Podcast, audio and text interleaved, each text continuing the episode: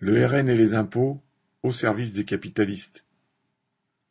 Lors d'une interview le 21 mai sur France 2, le vice-président du RN et tête de liste aux élections régionales en Normandie, Nicolas Bay, s'est prononcé pour baisser encore le peu d'impôts que paye encore le patronat. En clair, il propose de continuer d'aggraver la politique fiscale actuelle du gouvernement.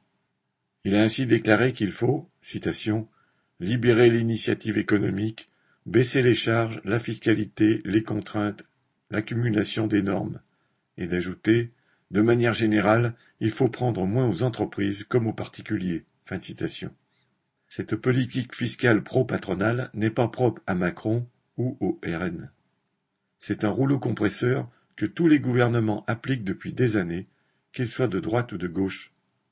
En quarante ans, chacun à son tour, ils ont par exemple diminué l'impôt sur les bénéfices des sociétés, le faisant passer de 50% en 1981 à 28% actuellement. Comme les autres politiciens bourgeois, Bay a prétexté qu'il fallait augmenter ses cadeaux aux patrons pour faire de l'emploi, entre guillemets, et pour lutter contre le chômage. Avec le succès que l'on sait, puisque le chômage n'a cessé de s'accroître ces trente dernières années. Car comme toujours, ces aides finissent dans la spéculation et dans les coffres des gros actionnaires.